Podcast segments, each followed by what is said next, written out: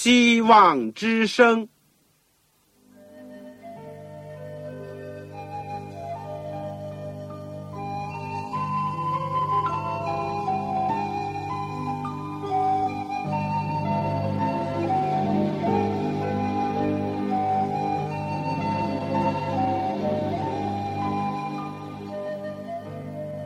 各位听众朋友，各位弟兄姐妹，欢迎您收听信徒培训这个节目。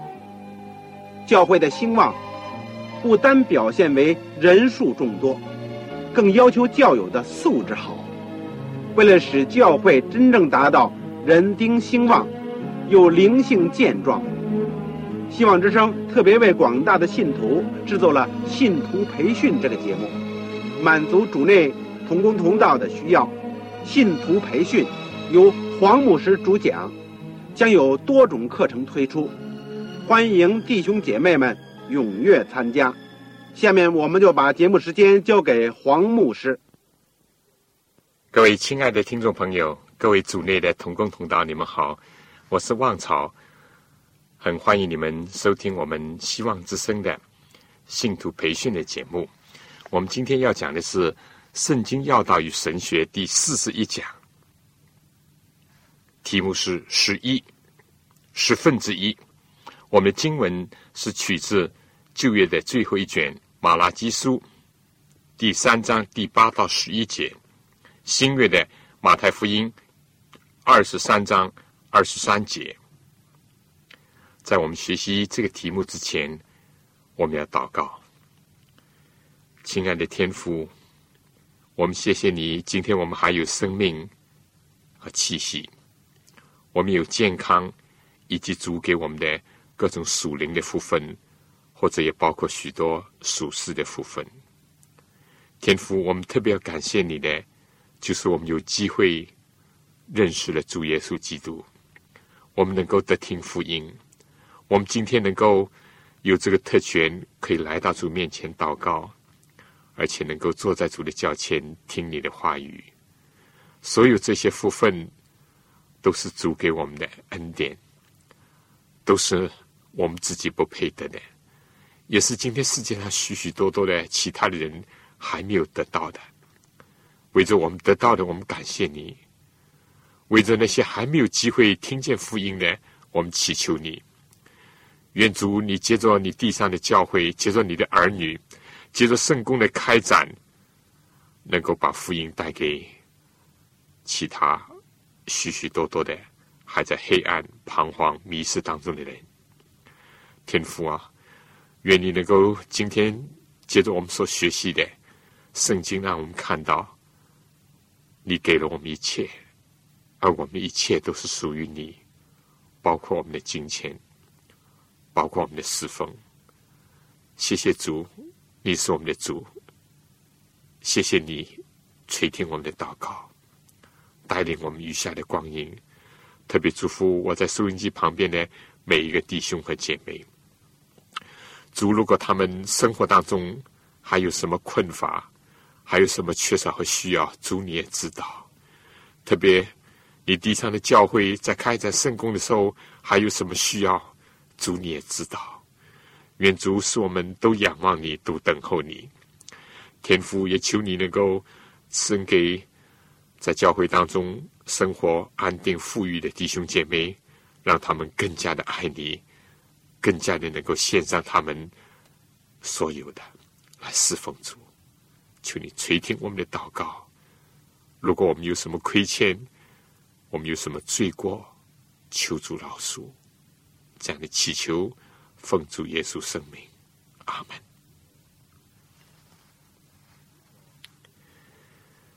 如果我在黑板上写十分之九大于十分之十，我想一个高小的学生就会叫的，你错了。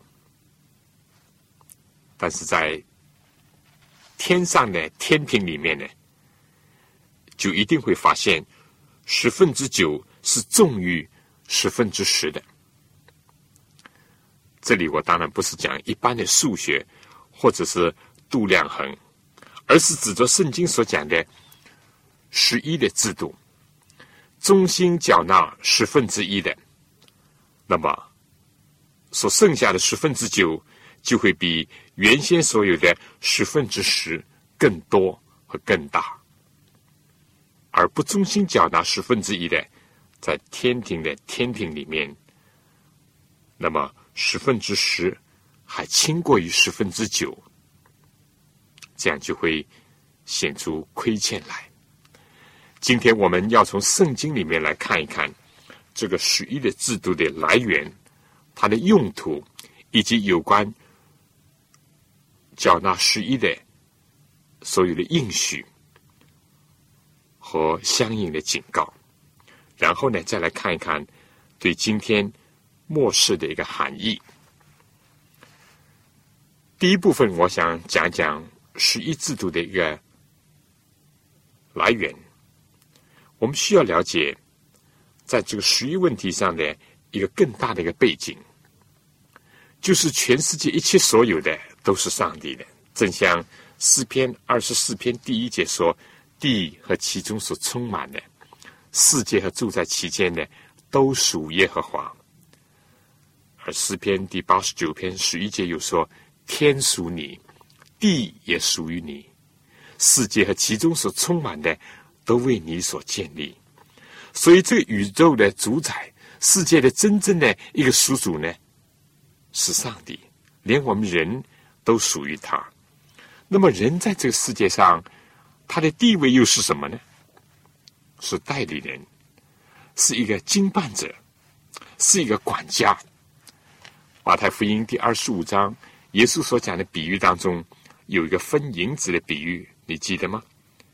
二十四章十四节说：“天国好比一个人要往外国去，就叫了仆人来，把他们的家业交给他们，按照个人的才干给他们银子。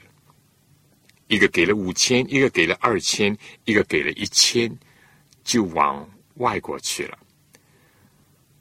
所以这里面表明呢，我们人只是在受托照管上帝的。”一切的事物，包括钱财，而所求于管家的呢？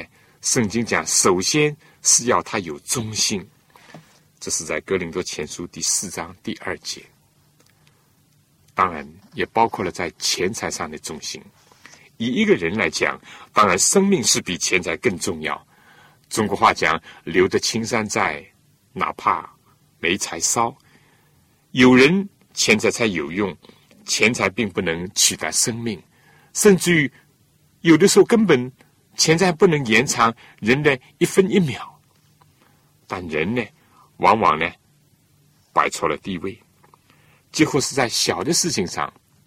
圣经讲，如果我们不忠心，那么我们在更大的事情上也会不忠心。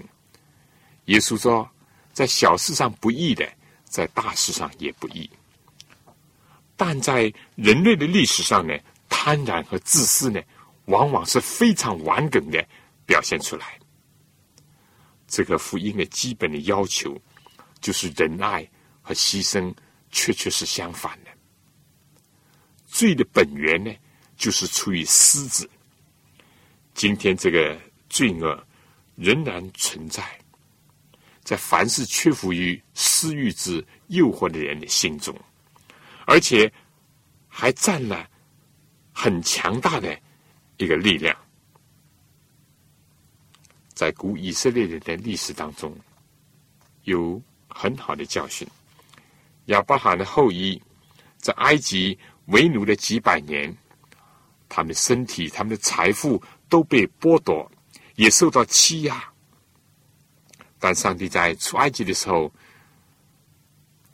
让他。在埃及为奴的百姓，要向埃及人要回一些财物。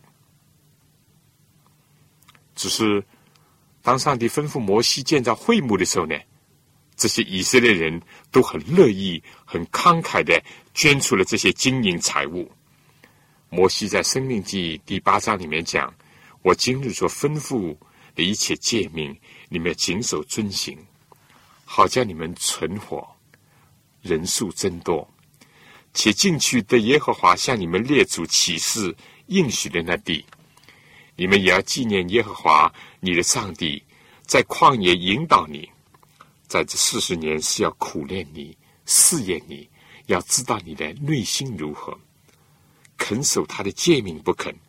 他苦练你，任你饥饿，将你和你列祖所不认识的马拿赐给你吃，是你知道人活着不是单靠食物，那是靠耶和华口里所出的。一切话，这四十年，你的衣服没有穿破，你的脚也没有肿。你当心里思想，耶和华你上帝管教你，好像人管教儿子一样。你要谨守耶和华你上帝的诫命，遵行他的道，敬畏他，因为耶和华你的上帝领你进入美地，你在那地。不缺食物，一无所缺。那地的石头是铁，山内可以挖铜。你吃的宝珠，就要称颂耶和华你的上帝，因他将那美地赐给你了。你要谨慎，免得忘记耶和华你的上帝，不守他的诫命、典章、律例，就是我今日所吩咐你的，恐怕你吃的宝珠。建造美好的房屋居住，你的牛羊加多，你的金银增添，并你所有的全都增加，你就心高气傲，忘记耶和华你的上帝，就是将你从埃及地为奴之家领出来的。十七节说，恐怕你心里说。这货财是我力量、我能力得来的。你要纪念耶和华你的上帝，因为得货财的力量是他给你的。为要坚定他向你列祖启示所立的约，像今日一样。我想这里描绘了一幅人类的通常的弊病，那就是以为一切的富裕呢都是。来自于自己的努力和聪明，而忘记了万福的根源，忘记了人赖自己生存和供给万物的那位上帝。不但以色列人是这样，所有的人都面临这样的试探。今天有人把钱看得比一切更重要，多少人为了追求发财，就把整个的人生搞得混乱了。所以，上帝就。设立了一个制度，作为培养人顺从上帝，以及试验人的忠心，也调整人的价值观。这个就是一个十一的制度。尽管上帝是业主，是物主，但上帝今天做这样的一个要求，要把人所得到的或者所收入的十分之一缴纳给他。箴言第三章第九节说：“你要以财物和一切所属的土产尊荣耶和华。”而在利未记二十七章三十节很明确的讲了，地上所有的，无论是地上的种子、树上的果子，十分之一是耶和华的，是归给耶和华为圣的。我们以前也讲过，这个“圣”字，在这个原文的最基本的含义就是分别的。所以，这个十分之一是分别出来的。在这个以畜牧或者是农牧业为主的这种经济社会里面呢，上帝就要求把这些牲畜的十分之一归给他。我们说，这个十分之一呢，并不会增添上帝什么，因为十分之十原来都既然是他的，也都是属于他的。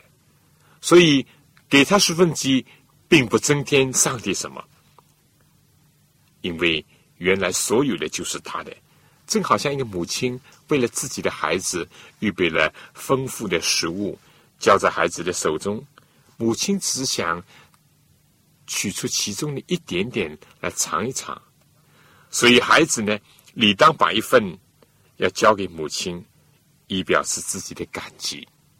因为原来都是母亲为他所预备的嘛，并非母亲想要吃这一份，主要是彼此之间有一种亲切的关系。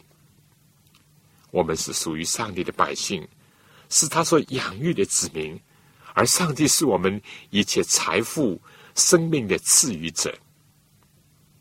当然，我们说这也是一种试验，又是一种爱的交流。在这个十一的问题上呢，也同样如此。上帝接着先知哈该说：“万军之耶和华说，银子是我的，金子也是我的。”诗篇当中也照样这样讲：“千山的羊，万山的牛，也都是属于上帝的。”有人说。十分之一的制度是否在以色列人出埃及的路上才颁布的呢？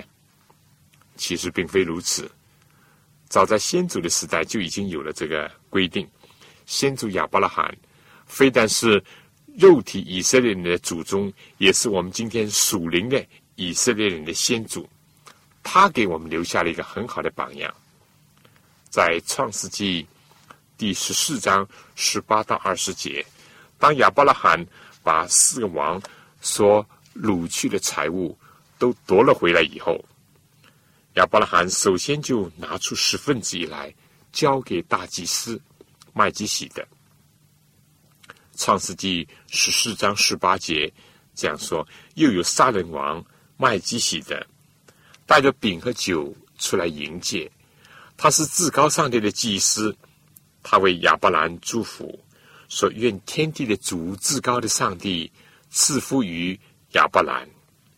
至高的上帝把敌人交在你手里，是应当称颂的。”亚伯兰就把所得的拿出十分之一来给麦基洗的。这不是一个美好的记载吗？还有先祖雅各在波特利见了异象以后呢，他应许在他平安归回的时候。必定把十分之一献给主。这在创世纪第二十八章二十到二十二节。在出埃及的时候呢，在利未记里面有了更明确的规定。利未记二十七章第三十到三十三节说。但另外呢，我们说也有一个记录是在被掳归回以后的，有的百姓在。缴纳十分之一的时候呢，不忠心，以至于上帝的工作呢受到了拦阻。尼西米先知就说：“我见立位人所当得的份，无人供给他们，因为我们知道十分之一本来是供给那些没有自己产业的立位支派的，也就是在圣殿里面供职的人。但是当被掳归回以后呢，尼西米发现这个问题。”立位人没有人供养，那么怎么办呢？结果呢？甚至于供着的立位人和歌唱的，巨各奔回自己的田地去了。在旧约圣经最后一卷，也就是马拉基书呢，就留下了这段严肃的记载。马拉基书第三章第七节说：“万军之耶和华说，从你们列祖的日子以来。”你们常常偏离我的典章而不遵守，现在你们要转向我，我就转向你们。你们却问说：我们如何才是转向呢？人岂可夺取上帝之物呢？你们竟夺取我的供物。你们却说：我们在何事上夺取你的供物呢？就是你们在当纳的十分之一上和当献的供物上。因你们通过的人都夺取我的供物，咒诅就临到你们身上。紧接着这个警戒，上帝就给了一个应许。第十节说：“万军之耶和华说，你们要将当纳的十分之一全然送入仓库，使我家有粮，以此试试我是否为你们敞开天上的窗户，全付于你们，甚至无处可容。”万军之耶话说：“我必为你们这次蝗虫，不容它毁坏你们的土产。你们田间的葡萄树，在未熟之先也不掉果子。”万军之耶话说：“万国必称你们为有福的，因你们的地必成为喜乐之地。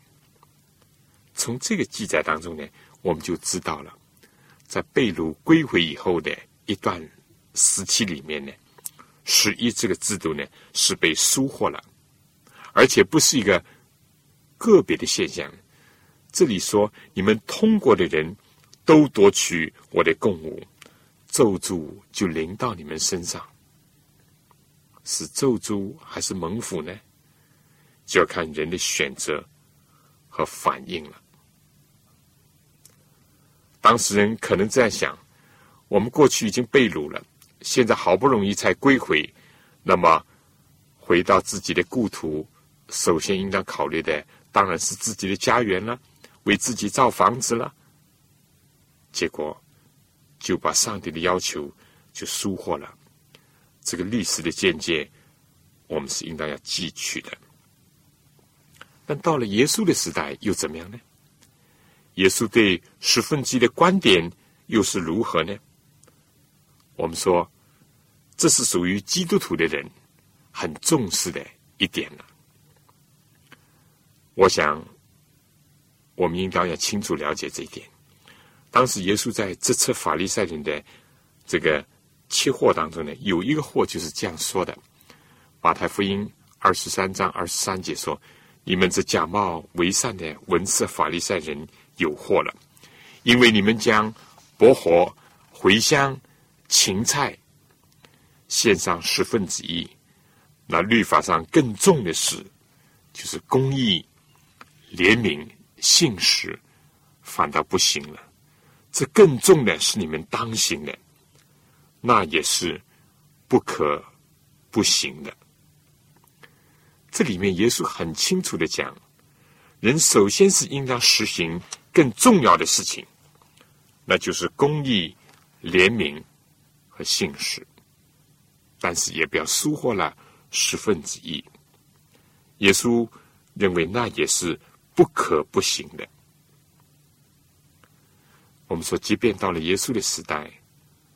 圣殿的制度将要过去的时候，耶稣仍然这样讲，就可以看到一点：，就上帝对于在钱财的问题上试验人是否忠诚，是否有一种克己牺牲的精神，是否有一种意识到上帝才是万福的根源的心，并且呢，承认上帝的真正的主权。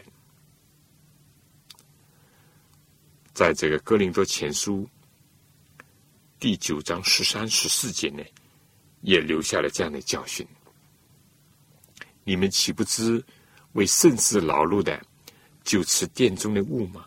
事后祭坛的，就分领坛上的物吗？主也是这样命令，叫传福音的靠着福音养生。在通常所说的新约时代和旧约的时候呢？好像是遥相呼应。民数记十八章二十一到二十四节讲到以色列人当中出产的十分之一呢，上帝说：“我已赐给立位的子孙为业，因为他们所办的是会幕的事，所以赐给他们为酬他们的劳。从今以后，以色列人不可挨近会幕，免得他们担罪而死。”唯独立位人呢，要办会幕的事，担当罪孽，这要做你们世世代代永远的定律。他们在以色列人中呢，不可有产业，因为以色列人中出产的十分之一，就是献给耶和华为举祭的。我已赐给立位人为业，所以我对他们说，在以色列人中不可有产业。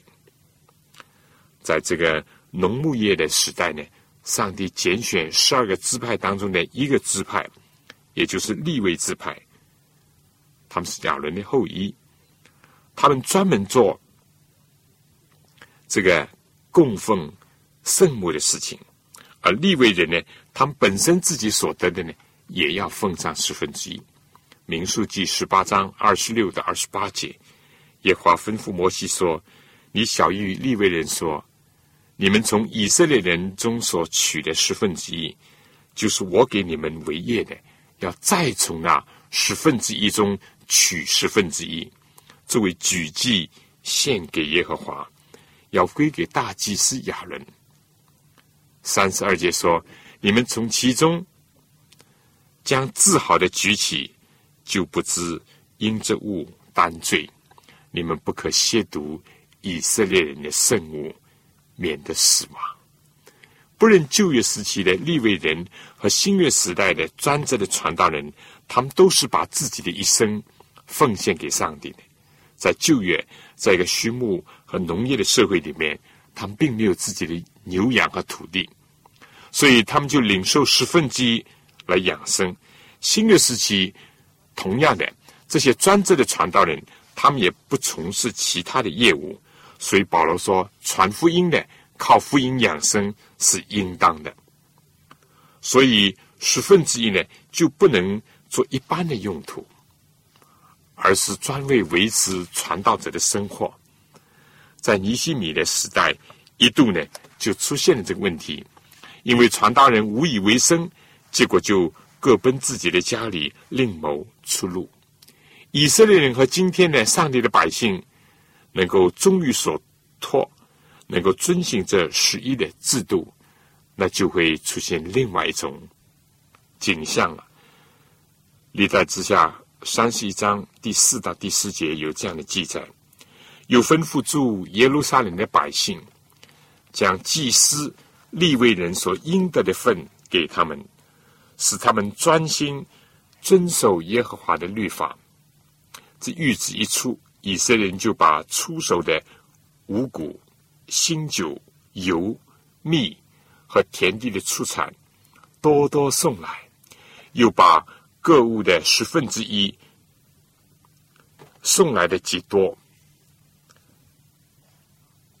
驻犹大各城的以色列人和犹大人也将牛羊的十分之一，并分别为圣，归耶和华他们上帝之物，就是十分取一之物，尽都送来。积成堆垒，从三月堆起，到七月才完。西西家和众首领来看见堆垒，就称颂耶和华，又为耶和华的名以色列人祝福。西西家向祭司立位人查问这堆垒，撒多家的大祭司亚撒利亚回答说：“自从明。”将供物送到耶和华殿以来，我们不但吃饱，而且剩下的甚多，因为耶和华赐福于他的名，所剩下的才这样的丰盛。所以这是记载在西西家这一次复兴时期的一个景象。这里的规律是什么呢？灵性富足了，物质也会表现的丰裕了。但物质的丰裕，并不使他们停止。而是激起他们更多的感谢、赞美和见证。在尼西米的时代，当尼西米责斥了以色列人不忠于这个十分之一的时候呢，尼西米也进行了改革，把那些污秽圣殿的、亵渎圣旨的人都赶逐出去，加以洁净。以后，尼西米呢就召集了立位人，使他们造就。共赠。尼西米书十三章十二节说：“犹大众人就把五谷、新酒和油的十分之一送入库房。尼西米呢，也派那些忠心的人能够照管所有这一切，使得圣殿的工作能够照常进行，带来又一次的复兴。”在五旬节以后呢，圣经有这样的记载。信的人都在一处，凡物公用，并且卖了田产家业，照个人所需用的分给个人。使徒行传第四章三十二节说：“那许多信的人都是一心一意的，没有一人说他的东西是自己的，都是大家公用。使徒大有能力，见证主耶稣复活，众人也都蒙大恩。”内中也没有一个缺乏的，因为人人将田产房屋都卖了，把所卖的价银拿来，放在使徒的脚前，照个人所需用的分给个人。这是一度在使徒教会新兴的时期所实行的真正的一个共产主义，凡物公用，各尽所能，按需分配。很清楚的，教会的复兴也可以在信徒这个捐款或者是在缴纳十分之一的事情上表现出来。但是更加重要的，就所有这些举动。都是要意识到，我们人所有的一切都是属于上帝的，而且上帝的爱要在激励着人、打动着人，这样的行动才会有价值。我想在下面我讲有关十一的一些问题之前呢，请大家听一首歌，都是天赋。奇妙的恩典。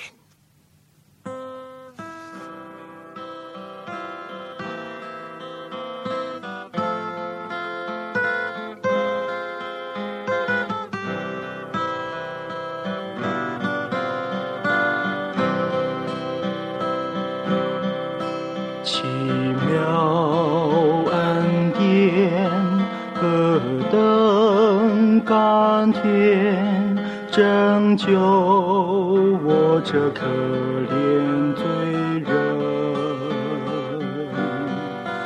劝我沉迷时，如今已找到；且我曾瞎眼，如今得看见。这都是依靠天赋。奇妙恩典，就是哥哥他上上的救赎，有一日荣耀的早晨。我将与他面对面，都是天赋奇妙的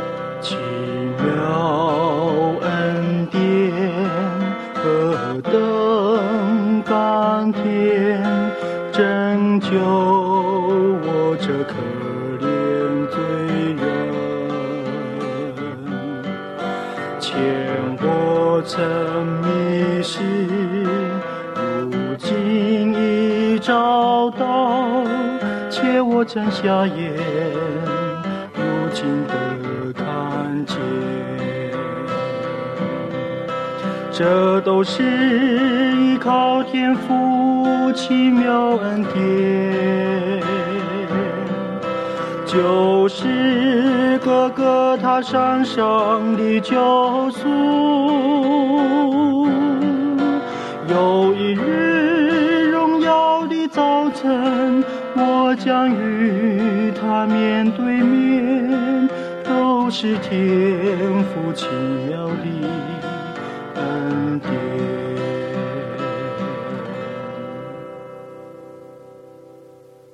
好，我们下面就讲讲一些有关十分之一的问题。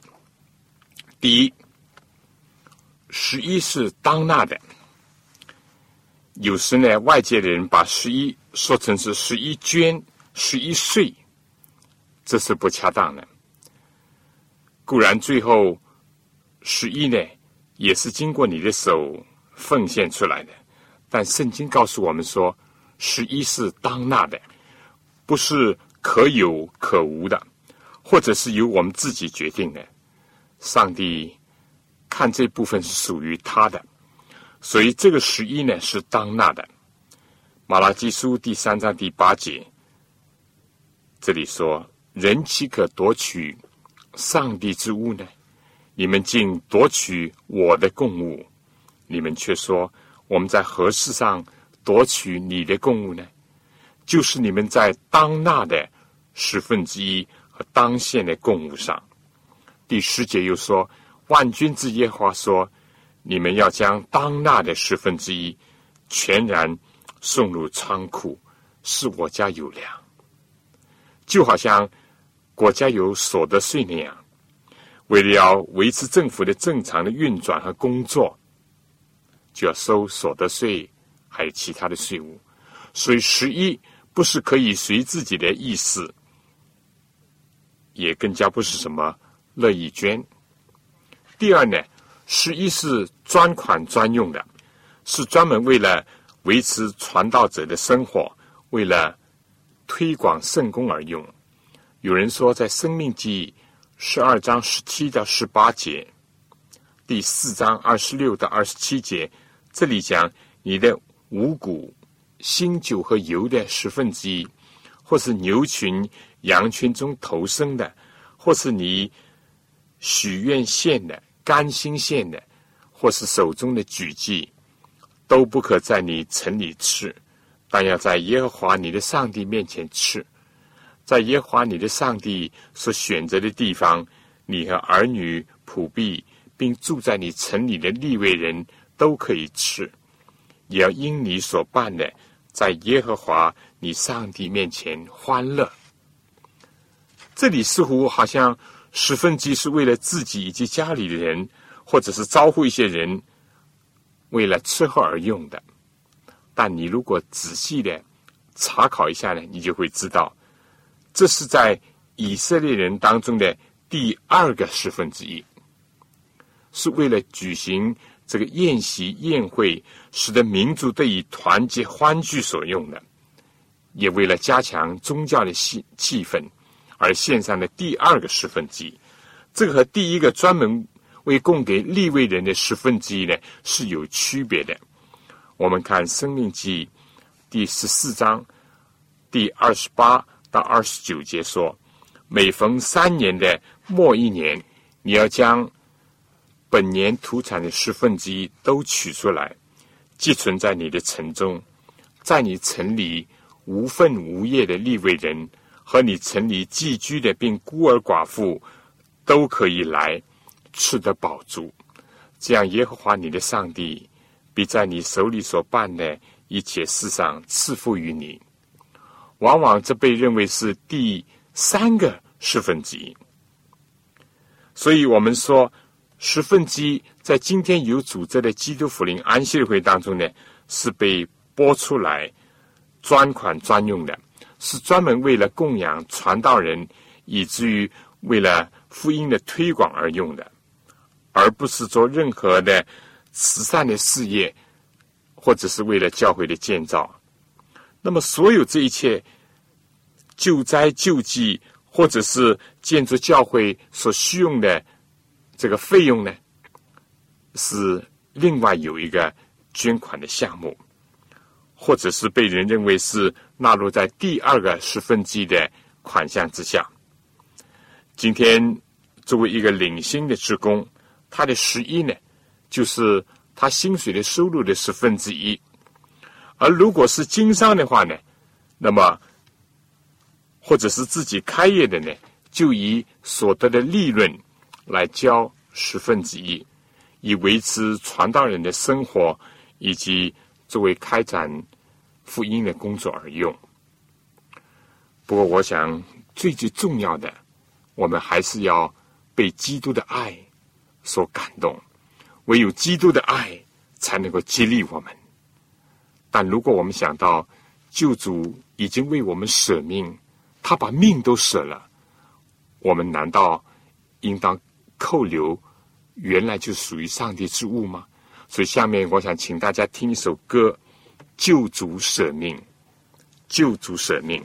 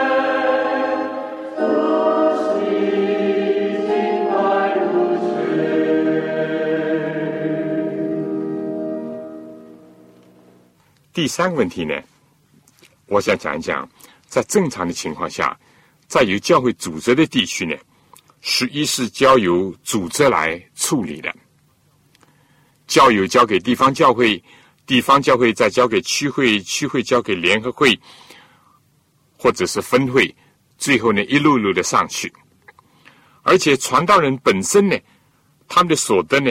也要交纳十分之一，然后呢，再由教会统一的分配以及运转的，这样就避免了一个人把十分之一呢随意的交给某个传道人，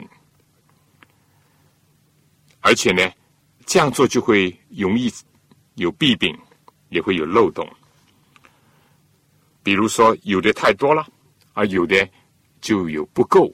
这些情况会出现，但如果在特殊的情况下，在没有正规的教会组织的情况下，我想也应当有地方教会，或者是在团契当中有几个公推的人在一起负责处理，避免一个人来处理经济上的问题，或者在有些地区呢也没有教会，也没有团契。是不是可以把这笔钱暂时的储存一下，等待的有一天有机会的时候再缴纳给教会呢？比如在以前的阿尔巴尼亚有一个老太太，在一度教会被镇压、被封闭的情况下，只有她一个人，但是她一直非常忠心的把十分之一抽出来，终于经过了几十年以后。教会又得到了复活，而且呢，这位老人再次的看到了本会的传道人，于是他就把多年所积存的十一呢，全部呢纳入教会的府库，而且从他的爱心、信心和盼望当中呢，也为主做了非常感动人的见证。我相信，这也是值得我们要慎重考虑的问题。第四个问题呢，在发现教会如果有处置不当，或者是传道人有的不称职的时候，是不是要扣留十分之一呢？甚至今天在西方有些呃教会说，如果不按立女牧师呢，就不交十亿。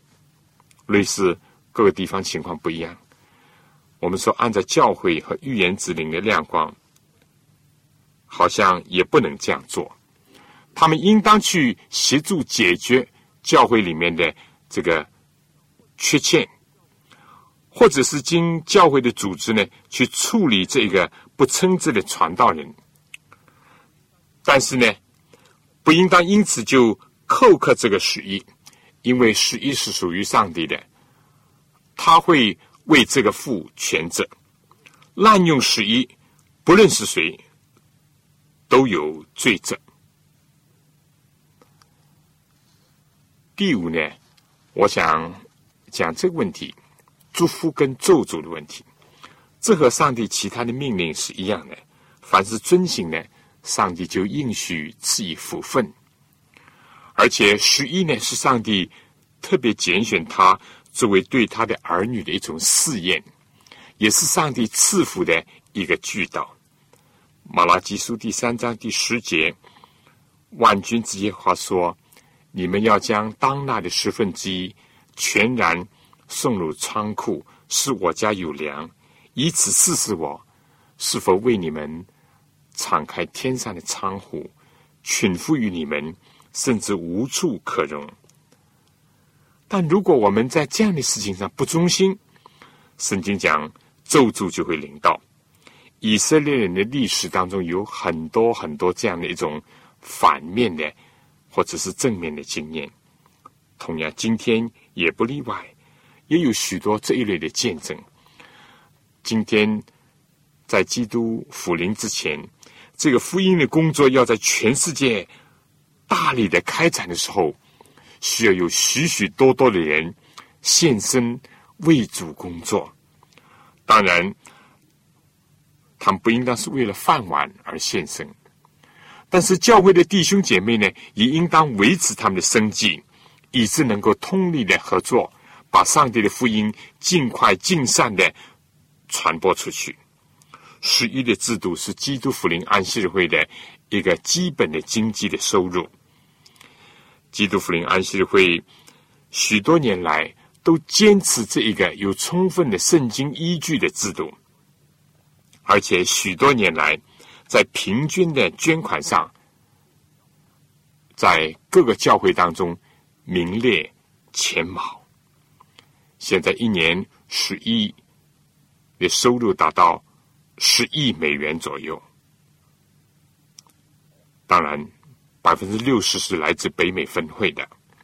不过，由于这个十亿的制度呢，帮助了基督福临安息日会在全世界各国各个地区来开展福音的工作。据比较近期的统计，已经超过在两百个以上的国家和地区。在发展着主的圣功，但是有更进一步的工作要做。教会应当更加妥善的运用这钱财，不要像老底家教会一样自以为富足，一样都不缺。其实，在信心、爱心、盼望上，却是贫穷可怜、下眼吃身。但同时呢，也不要使教会处在另外一种光景，就是由于教会的财源的薄弱。以致不能使用更多的工人，差派他们到工厂或者原地去收割主的庄稼。怀仁姐妹在《传道梁祝》第二百十九到二百二十面讲，上帝定十分之一的制度和方法，因为简单、平均、真是美善。这制度本身是从上帝来的，所以无论何人。都能用信心、胆量遵循这个制度。这方法又简单又便利，没有深奥学问的人都能明白实行。这样人人可以觉得他们在救人宝贵的功夫上有份。无论男女老幼，都可以成为主的私库，也可以做经理人。预备上帝的府库当中所有的需要。我想今天在世界的末了呢，这个钱财的魔力很大。对有一些人讲呢，固然是有生活的压力，但对某些人讲呢，几乎是再多的钱，他还是想到自己，而没有想到上帝圣公的需要，没有想到那些。现身的传道人的需要。不过，什么时候当我们想到耶稣基督为我们牺牲、为我们舍命，这点点钱才算得什么呢？难道我们的扣客吗？什么时候想到，如果我们的名能够被录在天上的羔羊的生命册上，这才是真正的宝贵的事情，比起世界上。好像浮云一样的财产，又算得什么呢？所以，我想在幕后的时候，对待钱财，包括对待十分之一，确实是一个试验，一个忠诚的试验，也是一个发展我们跟上帝、跟上帝的工作的感情的一个渠道。我想下面在这个小节之前，请大家听一首歌，《名录》。生命册，这才是最最需要我们关注的事情。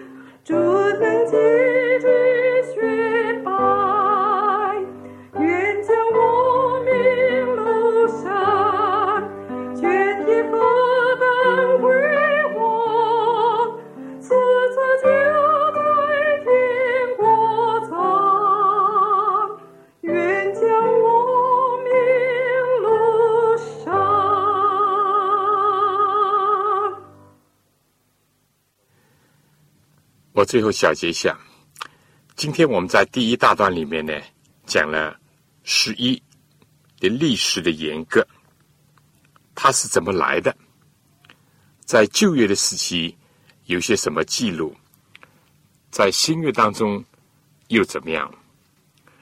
包括了耶稣和使徒他们怎么样来看待这个为了维持圣公，为了维持传道人生活而设立的制度，就是说，把上帝所赐给我们的交纳十分之一奉还给他，作为我们感恩以及承认他的主权，也作为我们支持他在地上的工作那个举动。而第二段呢，我们简单的讲了一些和失忆有关的问题。首先，我们提到这是当纳的，而不是可有可无的；第二是专款专用的；第三是应当要妥善的去处理的，而且这是一个带着赐福的一个命令。不过，对于违背的人呢，就会带来损失。我想，在我们今天，上帝首先就呼召我们。要把我们的心归主，因为人的财宝在哪里，他的心也在哪里。而唯有耶稣基督是我们的至宝，我们的心要归给他。我们的手中之物，只是为了爱他、侍奉他的一个小小的表示而已。他是物主，我们只是代理人而已。所求于我们的。就要我们有忠心，弟兄姐妹，我们今天这个圣经要道神学第四十一讲呢，就讲到这里。不过我下面有两个问题，想请大家思考或者讨论一下。第一，你自己所在的地区是怎么来处理十分之一的？有没有什么漏洞和弊病？有没有什么好的建议？第二题，信徒太穷，或者传道人不能为生，又怎么办？请大家思考和讨论一下。